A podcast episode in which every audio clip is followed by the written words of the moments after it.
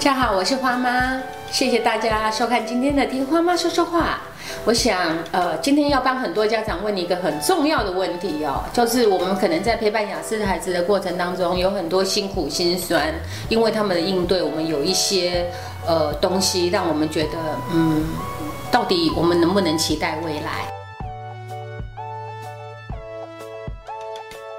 所以我想问，呃，简医师在他那么众多的呃门诊当中，他看过那么多的大雅思，他认为会造成雅思被定位为世俗认为大雅思有哪些特质，或者是我们要注意什么，可以让孩子变得更好？那这是一个蛮不容易回答的问题哦。那呃，因为成功对每个人来说定义都不太一样。那不过在我看来，这些过得比较好的雅思的朋友，他们都有一些共同的特质啊。哈，那这些特质呢，我觉得一个是他呃做自己喜欢的事，但能养活自己，而且是被肯定的。通常这个过程他们会做得非常起劲，而且越做越有成就感，好，那这样其实也是很幸运的人，好，就是他的特质特长刚好可以发挥在就是呃目前的职场上，哈，所以你可以看到一些例子，比如说像 Steve Jobs 啊，贾伯斯，哈，或者说过去一些有名的科学家，爱因斯坦啊，牛顿，啊，那当然你可能会觉得说。我可能不像他们哈，是这样子的，这个啊绝世的天才哈。那我只是一般人，那我怎么样可以过得好哈？那我觉得除了说就是呃，只找到自己喜欢做，但是这个事情是呃可以被被肯定被接纳哈。那以外呢，还有一个能力也很重要哈，就是适时呃求助哈。就是有些雅思的人，他们其实就是全部靠自己哈。那真的需要人家协助，他比较少去运用资源啊。但是也看到蛮多人，其实到三十岁、四十岁以后，我看到有些慢慢开始有这样能力，他需要的时候，他可以去寻求协助，不管是医疗，或者说心理方面的协助，或者说一些社会资源哈，或者说就是问身边的呃身边的人哈，问长辈哈，那变得柔软了哈。因为开始能够去听别人建议的时候，他自然也就比较能够去思考，哎，一个事情可能有不同的面向哈。好，那呃，那当然，第三个是能够照顾好自己。好，那听起来很基本，对不对？哈，可是很多雅思的当然不照顾自己的哈，吃也没有吃健康，然后冷了也不知道加衣服哈，食衣住行能够让自己哈过得健康哈，这个也是我认为很重要的一个呃。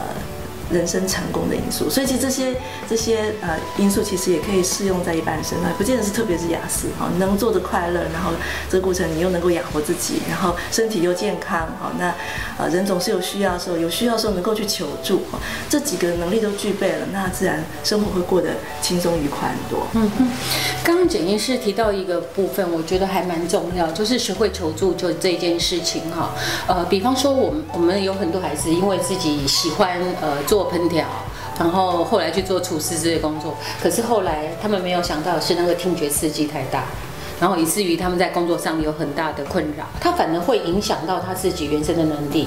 而这个时候他如果没有觉察，或者是不会求助的话，他就会卡在那里。哎，原因是你自己有这样的经验吗？呃，通常会到门诊来的比较会求助了。好，那我知道有蛮多雅思的人，好，他们家人来到门诊了，说我来了。知道他有需要，但他不肯来。好，那其实这种真的就是特别担心了。是是，呃，他们就是当他没有准备好要打开自己，然后让别人或是让其他的呃不同的想法进来帮助自己，那其实就会更更辛苦。这就是刚刚花妈讲到这种卡住的状况。我现在常常遇到那个亲子来求助的，真的就是呃十八岁以下，几乎都是妈妈带着小孩来。那个时候孩子还小，身高比妈妈矮的时候，还能够说硬把他拖走。可是比较大的呃亲子状态的，几乎是呃大概到高高中吧，呃孩子不愿意出来，妈妈出来。可是很有趣的是，到了大学以后。是孩子出来，妈妈不出来了，因为妈妈觉得是孩子的问题，所以以至于他们也不去继续处理。可是在这里，我要提到一个呃我自己的经历，刚好也呃请教简医师是这样，就是说，我觉得呃很多人可能都会提前在。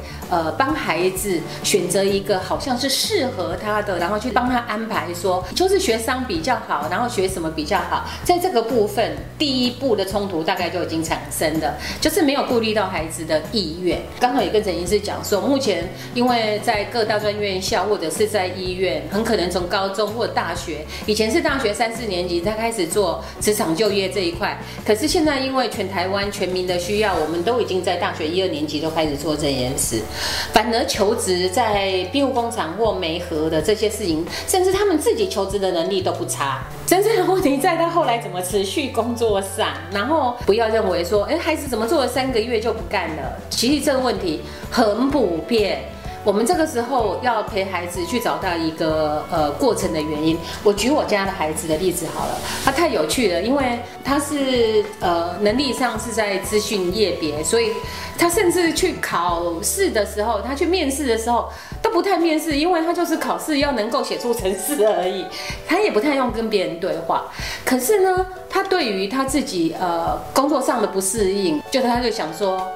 呃，我不想做了，然后就开始准备要把他的工作转移给别人。在这个过程中，他没有告诉任何人，他不告诉我，所以完全不知道他为什么去看身心科。所以这件事情到底怎么样的，我不知道。然后他自己也决定说，我已经看好了，我做到的就是我放心，我信任，我知道他可以觉察这个部分。可是没有多久，换他老板打电话给我了。他老板跟我讲，就是说，呃，我的孩子现在。已经两个礼拜了，但工作没有像以前那么积极。他以前是自动加班。加班到老板叫他回家的程度。后来，呃，老板就问我，然后我孩子回家了以后，我没有跟他讲说老板有打电话给我，因为老板也真的非常好，我觉得这是应该是一个友善的环境，才会四年半第一次跟我联络嘛。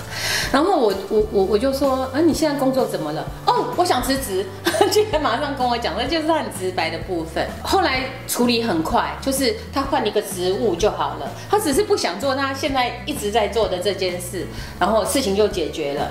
可是我。遇到的是大部分的人，他即便是让很多人成功，可是，在工作上，他们换工作的频率高到我们很难想象。可是，我觉得我们家长如果在这个时候陪着他，然后知道他卡住的理由，也许稍微有一个转换，找到那个灰色地带。我们就可以解决。呃，您遇到的大概也是这个状态。通常就是一定是有原因的，是啊，不会随时想走就走。他们不是这样的人哈。嗯。所以先了解原因。那有时候真的像您讲的，他其实很快就可以解决一个问题，只是他没办法开口说我要换工，换一个那个职务的类别，好换一个位置哈。那有时候就是很简单的，比如说跟某个人哈，就是相处上很困难哈，其实是可以去沟通协调，但他他觉得。他没有办法做其他，所以有问题我就走啊，这是他们的一贯做事的这种帅气的风格，这样。那的确中间有一些可以去折冲、可以讨论的部分。我们一直有定期在我们的呃呃活动当中呃办一个东西，叫做世俗定位成功雅思的演讲。那这都是我不断的希望从这些呃孩子他们能够稳定做有多年以后，然后我想要吸取他们的经验。那我们的孩子很有趣，他们有一个共同点是，他们有喜欢的偶像。或者是他们有喜欢的东西，而从这个东西为出发。那其中有一个孩子最可爱，他告诉我们，呃，他自己的改变。一开始他认为我们一般人讲话都不清楚，然后呃，他觉得字典或者是词典这样的东西讲得最清楚，所以他认为。呃，那个成语都是对的，那他就根据成语上面的东西去作为他行为的标准。可是有一天，他的人生开始不一样了，他找到他的灰色地带。他说的是，呃，他在词典里面看到。